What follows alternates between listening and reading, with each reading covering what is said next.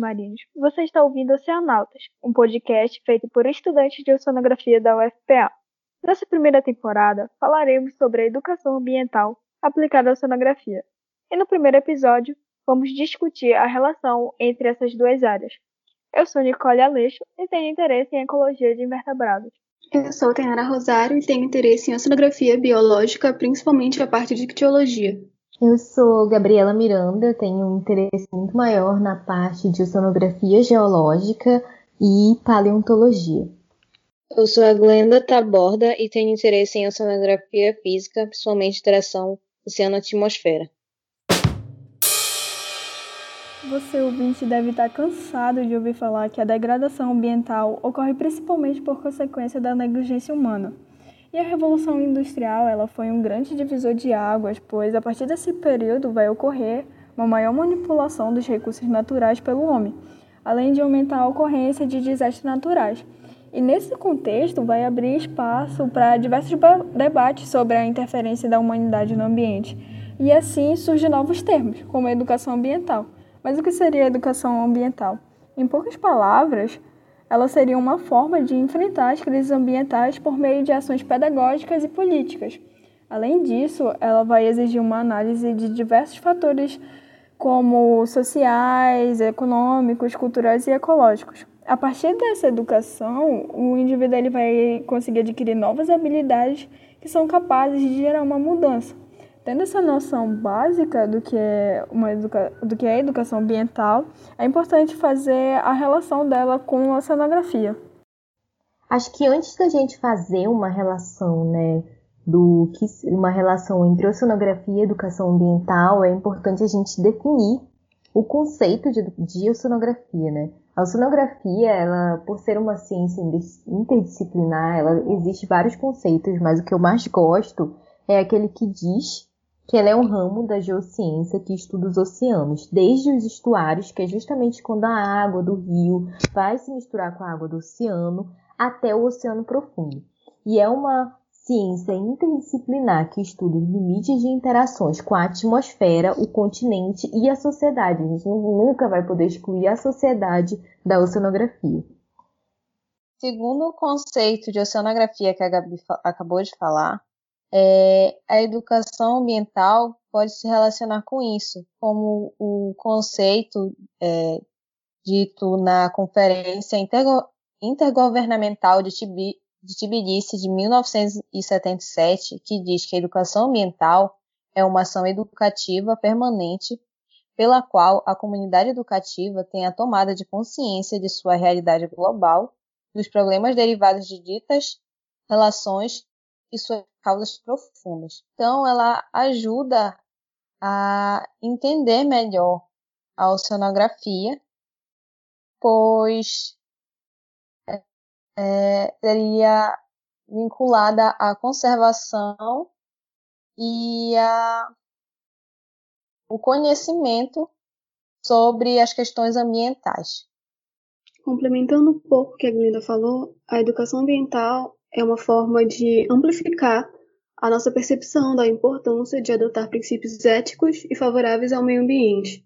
E também é uma forma de compreender as interações socioambientais das comunidades com os ecossistemas marinhos e costeiros, e emanar a luta dos povos ribeirinhos e também de mediar conflitos. Então, em resumo, uma área está diretamente relacionada à outra. A oceanografia, como ela possui essa interdisciplinaridade, ela apresenta um olhar complexo envolvendo todos os aspectos do funcionamento, da interação do ambiente, ponto que é uma das bases da educação ambiental. Enquanto a educação ambiental ela vai promover o entendimento das relações sociais com os recursos hídricos. E pegando um gancho, a sociedade, tanto costeira quanto do interior do continente, elas são totalmente dependentes do oceano por diversos motivos seja por motivos alimentícios, ou, também tem o fato do oceano ser o principal regulador do clima e produtor de oxigênio.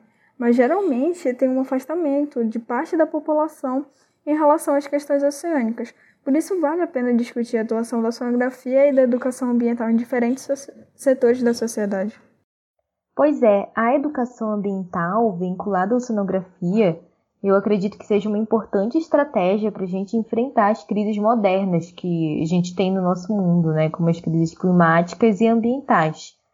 É, sendo o desenvolvimento de empresas e projetos mais ligados à sustentabilidade, com essa pegada mais ambiental mesmo, é uma grande aposta para o futuro, pois a gente vai estar tá vinculando e tecnologia, inovação e sustentabilidade.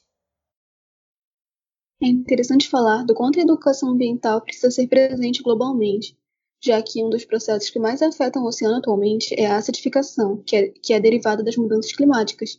Dessa forma, ela precisa do engajamento de todas as esferas sociais.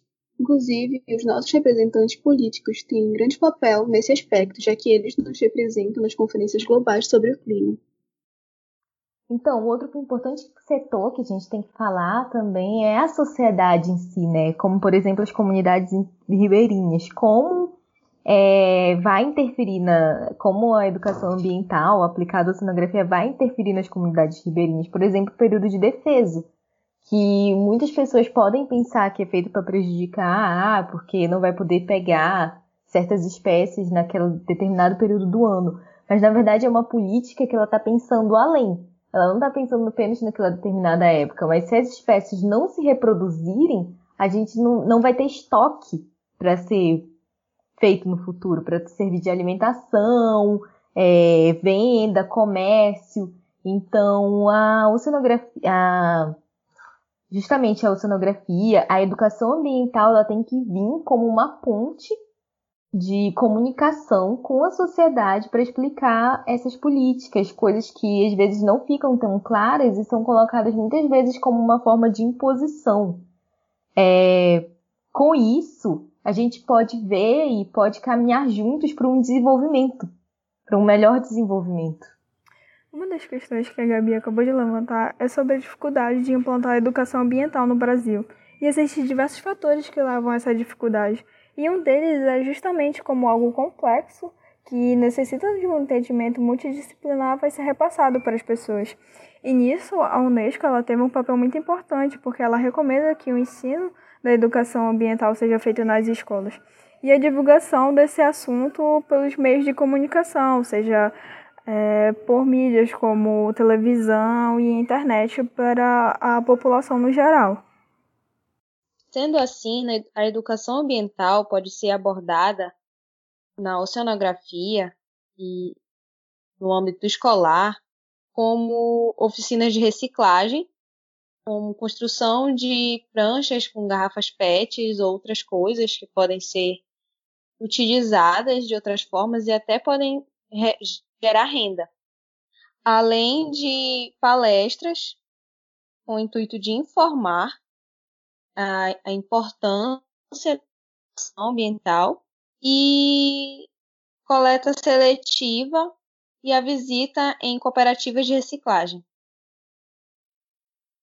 Apesar de ter uma recomendação da Unesco de que a educação ambiental seja ensinada nas escolas, é uma prática que ainda não foi implementada de forma efetiva. Então, a gente está longe de ter uma boa educação ambiental nas escolas e mais longe ainda de ter uma educação ambiental voltada para a oceanografia.